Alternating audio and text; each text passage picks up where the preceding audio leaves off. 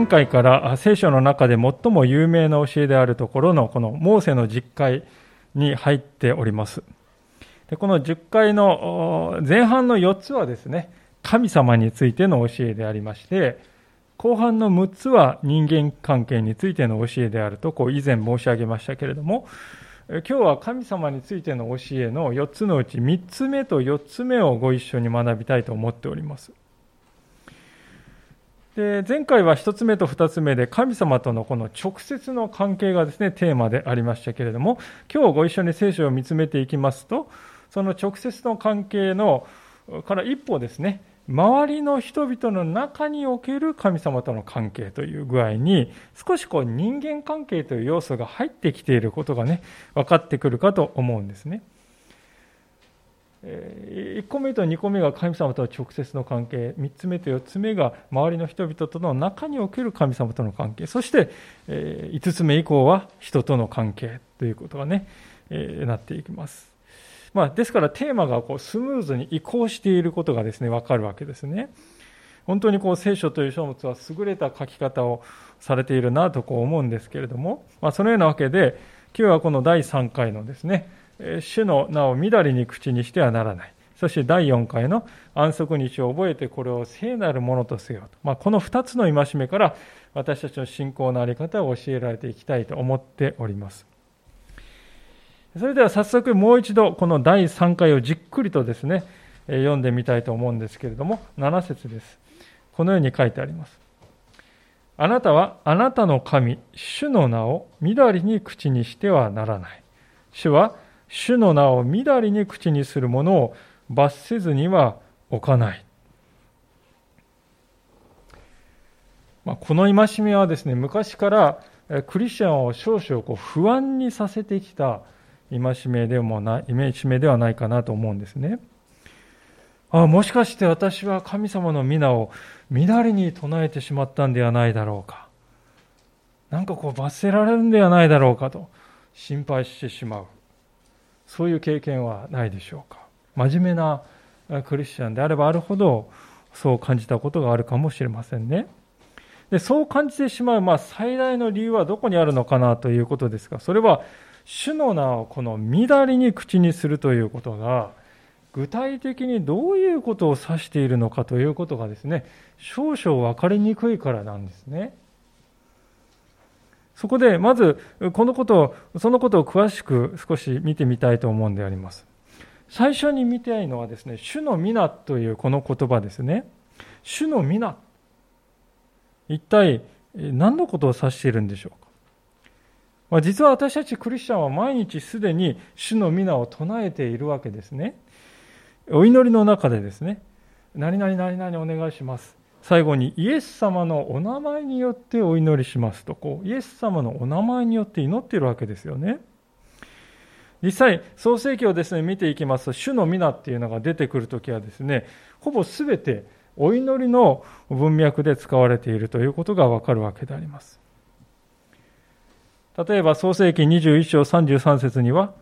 アブラハムはベールシェバに一本のタマリスクの木を植え、そこで永遠の神、主の皆を呼び求めたと。こう創世紀21章33節に書いてありますね。アブラハムが主の皆を呼び求めたということはですね、明らかに他のどの神でもなく、ヤハウェというですね、主、ヤハウェという神様にのみ、お祈りしたんだと。そういう意味ですよね。名前が持っている最大の役割っていうのはまさに今申し上げたように他の存在と区別するということですね。私たちがイエス様の皆によってお祈りいたしますとこう祈るってことはですね、他のどの神でもない私はただイエス様あなただけに向かって祈っていますというそういうですね信仰告白です。つまり神の皆を呼ぶということは信仰告白なんですよね。実際、創世記からですね、旧約聖書全体にですね、対象を広げて、主の皆って書いてあるところね、えー、を調べていきますとね、主の皆っていうのは、主の皆によって私は誓いますとか、誓いで対象であったり、あるいは主の皆によって私は予言しますと預言者がね、主から来た言葉だと、そういうことを強調するために使われている場面もありますし、また、私は主の皆によって祝福しますと。祝福は主から来るんですよということを示すために使われたり、私は主の皆を恐れていますとかね、主を恐れているということを示すために使われたり、あるいは私は主の皆を褒めたたえますと褒めたたえるときに使われたり、あるいはエルサレムの神殿にですね、ここに主の皆があると。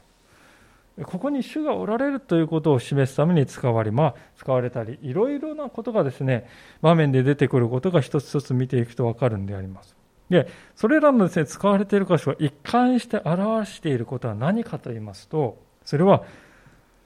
このように神はただお一人である。そして栄誉をお受けになるのも、人を助けて救うのも、祈りを捧るべき捧げるべき対象も、誓いの対象も、また人に言葉を与えて予言を与えて導くのも、ただヤハメのある主、ただお一人だけである。そういう強力なですね、主張があるわけであります。ですから、私たちが主の皆ということをね、神様、主ということを口にするということはね、神様ってそういうお方だ。そう信じて受け入れているということが前提になるわけであります。聖書はそうとしか読めないんですよね。主の皆っていうのは出てくるところを見ると。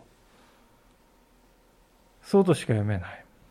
聖書を記した人々は神とはそういうお方だと理解していて、それを主の皆というのが出てくるときにですね、いろいろ散りばめている。ヤハウェという名で呼ばれている、私たちは太字で主って書いてあるところは、原文のヘブル語ではヤハウェというですね、神様のお名前が出てくるんですけどもね。まあ、ヤハウェという名で呼ばれているこの主というお方は、こういうお方なんだと主張しているわけですね。でそれがまさに主の皆を呼ぶことは信仰告白に等しいんですよと語っているゆえんであります。ですから、まあ、つまるところ、主の皆を呼ぶということはですね、その背後に当然、神様はそういうお方だという神理解と、そしてその神様を私は信じているんだという、そういう信仰告白が伴っているはずなんだということですね。でそうでないと、軽々しく主の皆を呼ぶはずがない。本当に主を理解しているのならば、軽々しく呼ぶなんていうことはできないはずでしょうと聖書は主張しています。でそれが分かるとですね、この主の皆を乱りに口にするということがどういうことかということがなんとなくこう見えてくるんではないかと思うんですね。まあ、ちなみに、えー、少々余談になりますけど、私は個人的にこの乱りにというこの日本語の聖書の訳はちょっとこう分かりにくいようなね、訳だなと感じております。大体こう、みだりにと言われるとですね、みだらなというですね、のとちょっと似ているんで、なんとなくこう、そういう連想をしてしまうわけですね。まあ、そもそも論としてこう、みだりにと聞きますと、多分皆さんね、何度もくどくどと言うなと、そういうこう頻度の話をしているのかなと感じるんじゃないかと思うんです。みだりにと言われて。私はみだりに使うっていうのは何回もこう、軽々しく何回もこう、頻度多く使うっていうふうな意味に感じるんですけどもね。一度言えば分かるんだから。何度もしつこく言うなそういうことが禁じられているようなねそんな誤解を生じるわけでありますで結論から言いますとここでですねそういうことが禁じられているわけではないんですねというのはこの「乱りに」という訳されている言葉原文ですとですね中身がないとか空虚であるというそういう空っぽであるというそういう意味の言葉が使われているんです。つまり外側はいかにも整っているように見えるんだけども実質は何にも伴ってない。そういうことなんですね、まあ、今の時期どの田んぼでも稲刈りをしております。稲刈りをすると必ずですね農家の方やるのは来年用の種もみを取っておくということですね。で来年の春になると種もみをですね最初に何するかっていうと水に浮かべる。で水に浮かべるとですねこう中に米粒が入ってない種もみがぷかっとこう浮いてくるんですね。でその種もみは空っぽなので役に立たないので捨てる。水に沈んだ種もみだけを植えるんだと。ちょうどそれと同じように中身が伴っていないのに主の皆を呼ぶということつまりですよ主というのはどういうお方かということをわきまえずに主を信じる信仰も伴わずにただ宗教的な人よねってこう思われたいので上辺だけは主よ主よと言って取り繕うようなねそういうあり方がここで問題視されているんだということですね。そしてそういうあり方は罰せられずに置かれることはないと。神様は明言しておられます。どういうふうに罰せられるかっていうのははっきり書いてないんですけどね。とにかくそのまま見逃されるということはないよというわけですね。でまさに聖書の中にはこういうふうに主の皆というのは中身が伴わない空っぽですね状態で口にして、まあ、罰を受けた人っていうのは実際にいるんですね。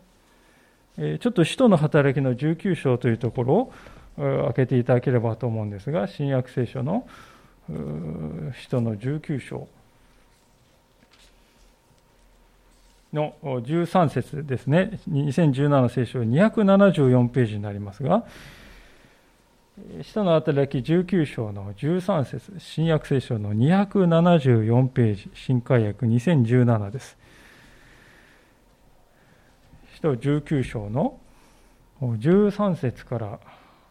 20節までを読ませていただきます。274ページ、それではお見せします。ところが、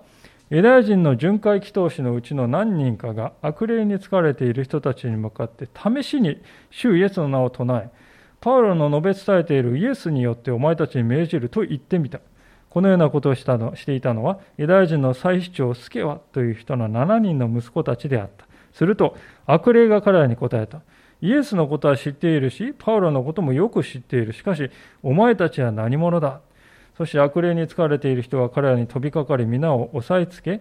打ち負かしたので彼らは裸にされ、傷を負ってその家から逃げ出した。このことがエペソに住むユダヤ人とギリシア人のすべてに知れ渡ったので、皆恐れを抱き、主イエスの名を崇めるようになった。そして信仰に入った人たちが大勢やってきて、自分たちのしていた行為を告白し明らかにした。また魔術を行っていた者たちが多数その書物を持ってきて皆の前で焼き捨てた。その値段を合計すると銀貨5万枚になった。こうして主の言葉は力強く広まり勢いを得ていった。皆さんこのスキアという人の7人の息子たちはの問題はどこにあったのでしょうか。それはイエスという名前そのものに神秘的な力があるのだと考えたことですね。もちろん彼らはイエス様を信じてはいなかった。ただ、パウロがですね、いろいろな奇跡を行っているのを見て、自分もやってみたいな、そう思って、試しにイエスの名をによって命じると言ってみたんですね。まさしく皆さん、中身がなく空虚な形で名前だけを利用したわけであります。で、その結果彼らは流血するほど散々な目にあって逃げ出すことになったのですね。で興味深いのはですねこの一連の出来事を知ったこのエペソの町の人たちが次々とイエス様を信じるようになったって書いてあるんですね。悔い改めて信じるようになったこれは何を表しているかというと間違った主の皆の使い方が罰せられるということはですねああこのイエスというお方は本物なんだと。人々に理解させる効果を発揮したということなんですね。あ怖い怖い。だから近づかないでおこうじゃなくてあ本当にこのイエスというお方がその名が軽々しく使われることをね受け入れない本当の神様なんだと人々は思ったっていうんですね。ですから罰というのはですね人を痛めつけるよりもむしろ人を正しい意味で神様にこう立ち返らせるために使われる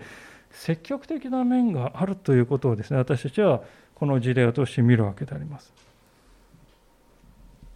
つまり神様がどのようなお方であるのかを正しく知った上で信仰に基づいて主の名を呼ぶ。それは正しいあり方なんだということが分かってくるんですね。でこうして見ていきますと、ですからですね、みだりにというのはこの頻度の話をしているんじゃないと。そうではなくて、心の内側に主への信仰があるかないか、そこを問題にしてるんだということがねご理解いただけたのではないかと思うんですね。逆に言いますと、信仰に基づいて、主の皆を呼ぶということは、むしろこれ、大いにすべきことなんです。推奨されているわけであります。一箇所開けてみたいんですけれども、エレミア書の33章の3節というところですけれども、旧約聖書になりますが、エレミア書の33章の3節有名な箇所でありますから、暗唱聖句しておられる方も多いかもしれませんけれども、エレミア33章の3節旧約聖書の1355ページ、新科学2017です。エレミアの33章の3節1355ページです。それでは、お読みいたします。エレミア書33章3節1355ページ。私を呼べ。そうすれば私はあなたに答え、あなたが知らない理解を超えた大いなることをあなたに告げようと。神様は私を呼べ。そうすれば私はあなたに答えてあなたの理解を超えた大いなることをあなたに答える、告げるんだ。私を呼べと命じておられる。で、このことっていうのは今日の箇所においてですね、主の名をみだりに口にするって、こう、口にすると訳されてるんですけど、実際はですね、こう、音声を出すっていう同意詞じゃないんですよ。実際にはこう、持ち上げるというですね、あるいは掲げるっていうそういう動詞が使われてるんですね。口にするっていうのは。つまり、問題となっているのは、主の名を虚しく無駄にですね、空っぽで掲げるなっていうことなんですよ。ですから、ね、私たちは正しいやり方で主の皆を掲げる。それはむしろやるべきだと。そういうふうに招かれているということなんですね。例えば、それは具体的にどういうことかっていうと、実は私はクリスチャンなんですよと。周りの人に語る。ということでもあると思うんですね。主の名を正しく掲げる。で語った以上は中身の伴うクリスチャンになろうとこう心に決めて、まあ、えー、ね、えー、三段跳び、五段跳びじゃないかもしれない、一歩一歩地道にね、地道に努力していこう、成長していこうと考える。で、そうすればそういう誠実な生き方をですね、見た周りの人々が皆さんを信頼して、私たちを信頼して、なんかこう違いますよね。そう言ってくれて、そして私たちうちにあるイエスという方を自分も知ってみたいんだとこう語ってくるようになる。まあ、これはまさに正しいやり方でこう皆を掲げる、皆を口にするということではないかと思いますね。神様はこういうやり方に対してはいくらでも私の皆を口にしなさい、私の名を掲げなさいとこうおっしゃるのであります。私を呼べと。で、一方で私たちはこれと全く反対の状況に陥るかもしれないということにも気をつけていないといけないと思うんですね。まあ、ことあるごとに、イエス様が助けてくださいますから、イエス様を信じてますからと口にはするんですが、しかし実際の生き様というのを見るとですね、イエス様の代わりがしない。それどころかこのような価値観にどっぷりと使っていたり、あるいはその心の中には人を許さずに恨みを持ち続けていたり、あるいは主の皆にもより頼むけれども他の何もより頼んでいる。まあ人生の向きが定まっていないと。でそういう状況があるとすれば、もしかするとそれはね、主の皆を乱りに口にしていることになるのかもしれない。中身が伴っていない。少なくともですから私たちは今日ですね、ああ、私は果たしてこのどちらの道を歩んでいるのだろうかと自分に問いかけるこの責任はあると思うんですね。主の皆を中身もなく虚しく掲げてきたんかもしれない。あるいは主がどのようなお方であるかは御言葉によって知り、恐れる思いを持ちつつ、しかし喜びを持って掲げてきたのだだろうか。どちらだろうかと思い巡らしたいんですね。もし、この中身なく虚しく掲げてきたとすればですね、自分の人生にいろんなことがこう起こってきてるんだけど、もしかするとそれは神様がそのことを教えるために私に与えられたことなのかもしれないとこう考えるっていうことも大切かもしれません。主は主の名を乱りに口にする者を罰せずには置かないとこう言われている。そのような、もし私たちがそういう状況にあったとすれば、その私たちを神様のもとに連れ戻すために神様は時にマイナスに思えることもお与えになる。それが今日の聖書の箇所が教えていることであります。ですから私たちはそれを厳粛な思いで心に受け止めたいなと思うんですね。さて、えー、続きましてこの第4回に移りたいと思うんですけれども、この第4回はですね、10回全体の中で最も長い説明が加えられた戒めだとこう言われています。それだけちょっと解釈が難しいということなんでしょうね。8節をお読みいたしますけれども、出エジプ記20章の8節安息日を覚えて、これを聖なるものとせよ。まあ、安息日というのはご承知のように、また11節にありますように、1週間のうちの7日目のことであります。キリスト教会では日曜日がこの日にあたるとみなしております。まあ、では、この安息日というこのある日をですね、聖なるものとすると、これは一体どういう意味なんでしょうか。ここがまたね、わかりにくいんです。聖なるものとするとなんかこう清らかな雰囲気が流れる一日にすることだろうかとこう思ったりする。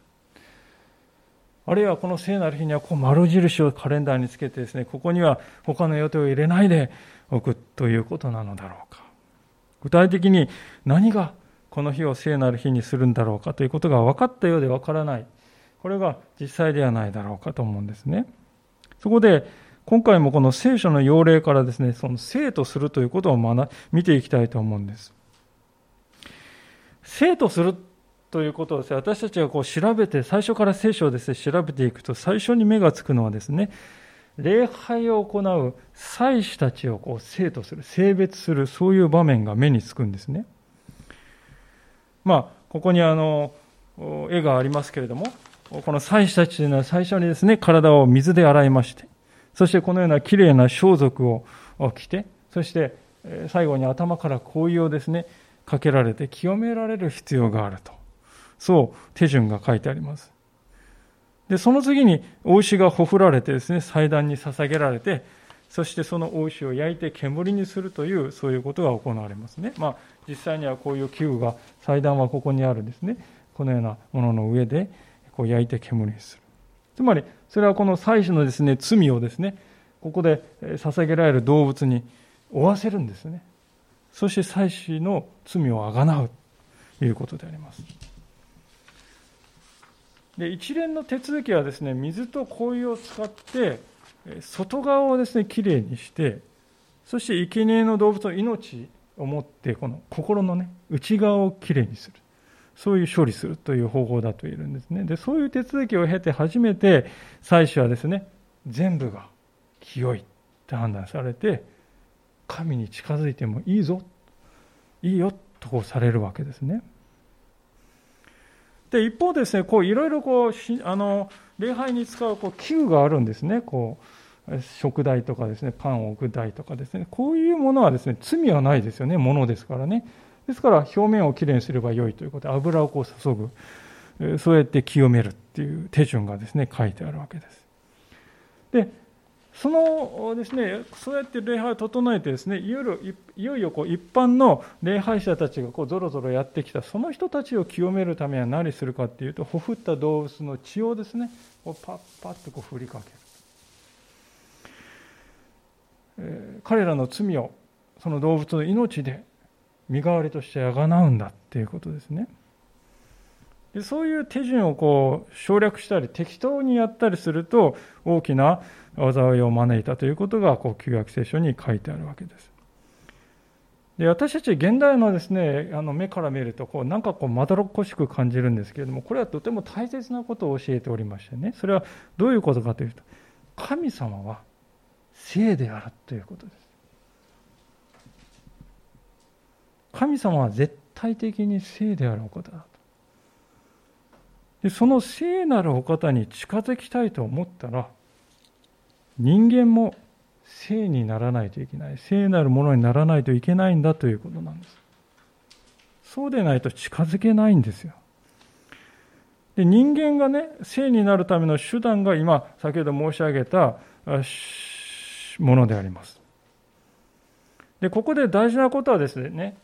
こう油にしろですね動物の血にしろそれ自体が最初から聖だっていうわけじゃないんですよね。あくまで神様の命令に従って忠実にそれを行う時に神様がこれは聖であると見てくださる見なしてくださるんです。そうやって初めて聖になるんです。つまり聖っていうのはですね神様からしか来ないんです。自然の中にもあそこが聖だとかねあるいは人間の中であの人なんか清い人そういうわけではないんです。ただ神様だけが人間を生とすることができる、ただ一人のお方だと聖書は語っております。しばしば私たちはこのことを誤解しているんですね。ある場所とか、あるものがそれ自体でこう聖なんだと勘違いしてしまいます。日本人のこの精神性というものの中には確かにそれがあるような、そういう性質があるような気がします。非常にこう奥深い原生林に行ったりね巨大な岩があったりもう手で抱えきれないような巨大な古い木があったりするとすぐこうご神体だっていうふうにされてねここには神が宿っている聖なるものだというふうに考えるんですねでクリスチャンっていうのはもちろん自然自然界というのはそういうふうには見ないんですけれどもともするとねそういう考えになんとなく影響されているということはあるかもしれませんね。教会というこの場所が聖であるとかね。ステンドグラスがこの聖なる感じがするとか、あるいは生産式や洗礼式という儀式を受けたんで聖になった。清められた気になると。そういう具合であります。しかし繰り返しますけれども、物とか人がですね、それそのもので聖であるということは決してありません。性っていうのはただ神様の中にしかないんです。でそのことが分かりますとね皆さん安息日を覚えてこれを聖なるものとせよって言われるんです。これどういう意味かっていうことはねおのずから分かってくるんじゃないですか。だって聖っていうのは神様にしかないんですから安息日を聖とせよって言われたらそれは神様にこの日を差し出すほかないですよね。それ以外どんな方法を使ったって私たち安息日聖にできないです。私たちの中に聖はないんですから。神様だけが聖なんですからね。で実際神様は安息日を聖とするっていうのは具体的にどういうことであるかということをね分かりにくいんで次のところで説明するんでありますそれが9節から10節ですね6日間働いてあなたのすべての仕事をせよ7日目はあなたの神主の安息であるあなたはいかなる仕事もしてはならない。あなたもあなたの息子や娘も、それにあなたの男奴隷や女奴隷、家畜、またあなたの町囲みの中にいる気流者もとこう書いてある。神様は6日間仕事をしなさいと言っている。仕事はしなさいと。けれども7日目は仕事をするな、しないようにとこう命じておられますね。でこの命令っていうのは皆さんすごく幅広い相手に対して言われても包括的なものですよね。あなたの子供たちも、使用人も、家畜すらも、また旅人も、全部の人が含まれるんだとこう言うんですよね。これなんでこういうふうに言うかって言うとですね、自分が仕事をしない代わりに他の人にそれをやらせるということはダメだと。そういう手段は通用しないっていうことなんですね。すべての人が平等にこの安息日に仕事をせずに過ごすということは求められているんです。日本の国は今非常にこう格差社会と言われておりまして、経営者はですね、休むけれども、労働者はこう不眠不休で働いているという、まあ、不条理なことがあちこちで起こっております。まあ、先日もニュースである大企業の経営者がですね、定年を45歳にすべきだと発言してですね、ちょっとこう炎上した感じになりましたけどこの発言した方は自分は60代でありながらでありますね。聖書によりますとそういう区別っていうのはないわけです。王様であろうがしもべであろうが主の前に同じ一人の人であり主に従う義務があるのだとこう言うんですねでじゃあこの仕事をしないようにと言われる仕事というのは何だろうかとイエス様の時代のパリサイ人や立法学者たちはこのことをあれこれ考えて仕事って何だとこう議論したんですね。何がこう仕事で何が仕事じゃないのか。この表を見ればわかるぞ。ということですね、膨大なこのルールブックを作ったわけですよね、ミシュナー。それがですね、悪い意味で影響力を発揮したいのが、ね、聖書の中に出てきますよね。ある安息日に、イエス様の意向は礼拝を終えて、麦畑の横を通った時に、お腹が減ってきた。で、弟子たちはその麦穂をですね、ちょ飛んで、ちょちょっとこう積んでね、揉み出してこう食べた。これは別に違法行為じゃなくて許されてるんですね。食べるっていうことは。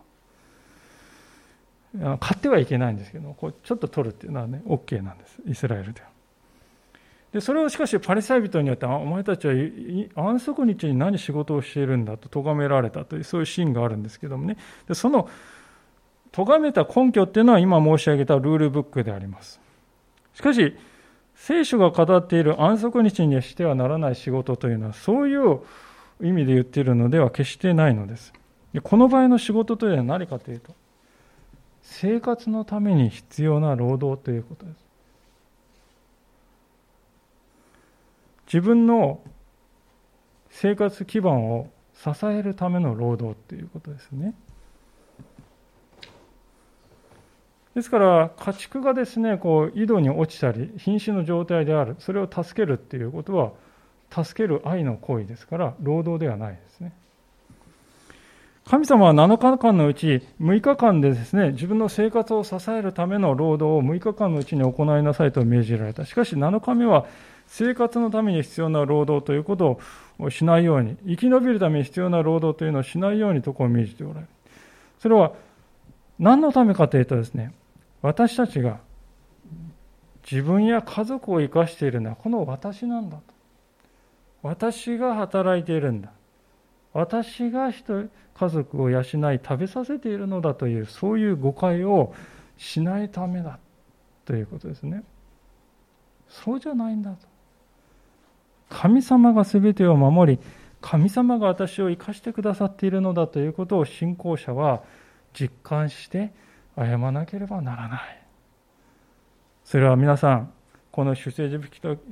出エジプト記のもうちょっと前のところにあるマナのね、出来事を見てもわかるんじゃないでしょうか。マナというのは皆さん、毎朝、その日に食べる分だけ降りてきましたね。ある人がちょっと欲を出して2日分取っとこうと思ったら、次の日には腐ってしまった。ですから日々その日の分だけを集める必要があったのです。ところが皆さん、6日目には2日分降った。そしてこの日には2日分集めても腐らなかった。そして次の7日目にはマナーは降らない。影も形もない。で、この2日間はですね、マナーを腐らずに食べ続けることができる。こういう不思議なことがわかるんですけどもね。明らかにこれはですね、こういうことを見ていると民はですね、日々、神様が私を生かしておられるんだ。神様を大師として日々与えられた任務を忠実に果たしていけば、必要なものは全て与えられるんだというそういう原則を教えられていったんであります。安息日に生活のための仕事としてはならないということはまさにこれと同じことを私たちに教えているのであります。私を生かしているのは主なんだと。まあ、しかしながら、この安息日を生とするということは、単にですね、生活のための労働をしなければいいんでしょうと、そういうことだけには収まらないんでありますね。もっと実は大事なことがあるわけです。まあ、事実上、これが一番大事なことかと思うんですけれども、それは11節で次のように語られているからであります。お読みします。それは主が6日間で天と地と海、またそれらの中のすべてのものを作り7日、7日目に休んだからである。それゆえ主は安息日を祝福し、これを聖なるものとした。主が休んだと書いてあるんで、あ、なるほど、じゃあ私たちも休もう。横になって。体を休めよう。そのことを命じているんだとこう解釈されるわけです。まあ、それももちろんないわけではないんですが、そこに本質があるわけではないんですね。なぜならこの休んだと書いてあるのはですね、原文ではですね、止めた、やめたという言葉なんです。ストップしたと。神様が創造の宮沢をストップしたんです、この日。なぜストップしたんですか？やっている途中の仕事それを脇に置いてストップしたんかっていうとそうじゃないんです。神様はこの仕事をストップしたのは完成したからなんです。これ以上付け加える必要がないほど全て良い状態になった。だから神様はストップしたんですね。終えたんです。そうなんです。安息日というのはですね創造が完成したことを告げる日なんですね。一休みしている日なんじゃない。世界を生み出すという神様の御心のすべてがね、この日、完全に実現した。完成した日なんだっていうことなんです。で、これを理解するとね、安息日というのは私たちクリスチャンにとっては3つの大きな意味がある日なんだということがわかるわけです。そのことを見て今日のメッセージを閉じていきたいと思っているんですけれども、まず第一のことは何かというと、安息日というのは、喜びの日であり、祭りの日なんだということなんです。安息日は喜びであり、祭りの日なんです。11節の最後に、神様はこの日を祝福したって書いてます。祝福っていうのは皆さん喜んでますよね。皆さんも誰が結婚した時に祝福してあげたってのはもう心に喜びが湧き上がってくるから祝福するんじゃないですか。神様はこの日を祝福されたって神様は喜んでおられる。この日が嬉しい。祭りの日である。祝祭なんだと。安息日とはまさしく創造が完成したことを告げる喜びの祭りなんだっていうことなんですね。そこで皆さんにぜひお伺いしたいことがあります。皆さんにとって安息日というのは喜びの日になっているのでしょうか？それとも今週もお勤めか？なんか億劫な礼拝の日が今週もやってきた？そういうふうに思うでしょうか？神様を喜べなくなっているということはですね神様との関係が危機に瀕しつつあるという証拠ですね。安息日が喜びであるか否かっていうのは私たちにとって信仰のバロメーターであります。ある説教者が次のような印象的な言葉を残しておりました。それはこういう言葉です。一週間ずっと凍りついていた私の心が、安息日には御言葉によって溶けていく。一週間ずっと凍りついていた私の心が安息日には御言葉によって溶けていく。ああ、そうだなと本当に思ったんですね。6日間私たちは自分を生かすための労働をですね、必死に続けてきた。それは時に苦しかったり痛みをもたらすものでもあって、なんか私たちの心は疲れて、次第にこう凍りついていくんです。しかし今日こうして神様の言葉に心を照らされ、創造者なる神様が共におられるんだということを思い出すと、凍りついた心が溶け出して、命を持ってまた動き出していく。それが喜びなんだ。それが安息日の喜びなんだということですよね。第2に、安息日とは、安息日は自分が何者であるのかというアイデンティティを再確認する日でもあります。私たち信仰者はこの世の中に生きております。しかし、この世に所有されてはいません。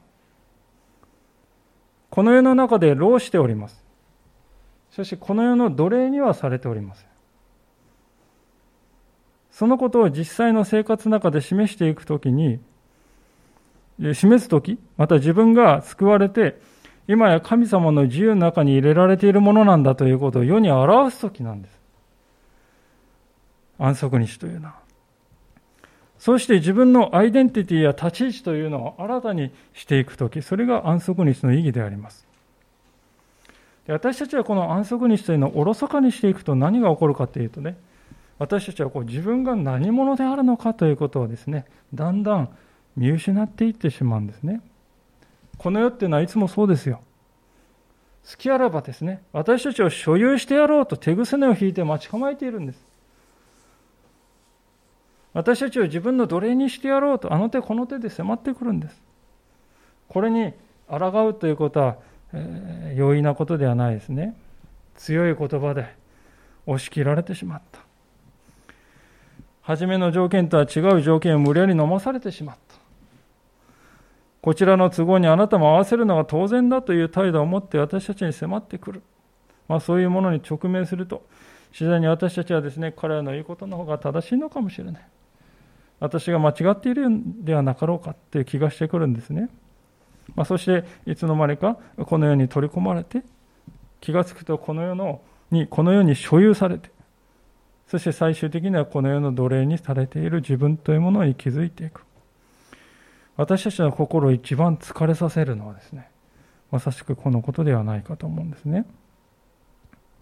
ですから私たちは安息日を守るという信念によってこの世に対して言うんです。私はあなたの所有物ではありませんよ。私は神様のものです。私はあなたの奴隷ではありませんよ。私は神様のしもべです。そうやって世に対して自分のアイデンティティを宣言するということが私たちの人生に本当に大切なことなんだということですね。最後に安息日というのは未来の新しい創造に目を向ける時でもあります。先ほど申し上げましたように、この神様は最初の創造をね、を完成した時にその完成を記念して安息日を設けられたんですよ。よかった。すべてがよかった。喜びなんです、神様。その喜びのあふれる日として安息日は設けられた。で、この最初の創造というのは人の罪によって損なわれてしまいましたね。ですから、やがてこれは新しい創造にとって変わられる時が来ると聖書は語っております。それは罪が取り除かれ、死が打ち破られ、永遠の神様の安息がやってくる、到来するその日が来る。イエス様の再臨の日がその日なんだ。その日に私たちのこの体も新しくされますよ。私たちだけでなく被造物のすべてが新しくされ、真の意味で神様の創造が完成する日です。私たちのとって安息私たちにとって安息日というのはこの新しい創造というものに思いを馳せてそれを希望を持って待ち望む時でもあるということです私たちはこの地上に生きていく時に絶えず困難を経験していきます自分の罪にまず悩まされますよねなんで私はこうなのかあるいは人々の罪に振り回されるんです。なぜあの人はあなのか。あるいは私たちの体が私たちを引っ張りますね。思うようにならない体。悩みます。あるいは時に自然界が私たちに牙を向いてですね、災害を引き起こすことがある。そして最終的に私たちは決して打ち勝つの打ち勝つことのできない。死の恐怖というものに怯えながら生きなくてはならない。もし私たちにとってそこが終わりだとすればね私たちの人生の意義とは何でしょうか。ただロークしただけ。でもそうじゃないよ。新しい創造。真の安息が私たちを待っているんだよ。とこう聖書は語ります安息日というのはそのことを期待する時なんですよですから安息日は私たちの希望の表れなんですいかがでしょうか多くのクリスチャンがこのような安息日の恵みを知らず、ただ義務的に、あるいは習慣だから、それだけを持って受け取って、なんとなく味気ない信仰生活を送っているような気がいたします。それはあまりにもったいないことです。神様はどんなにか深い憐れみと恵みを持ってこの日を私たちに与えてくださったのか。その意味をもう一度かみしめたいと思います。そして希望と期待と喜びを持って安息日を主に捧げていこうではありませんか。お祈りをしたいと思います。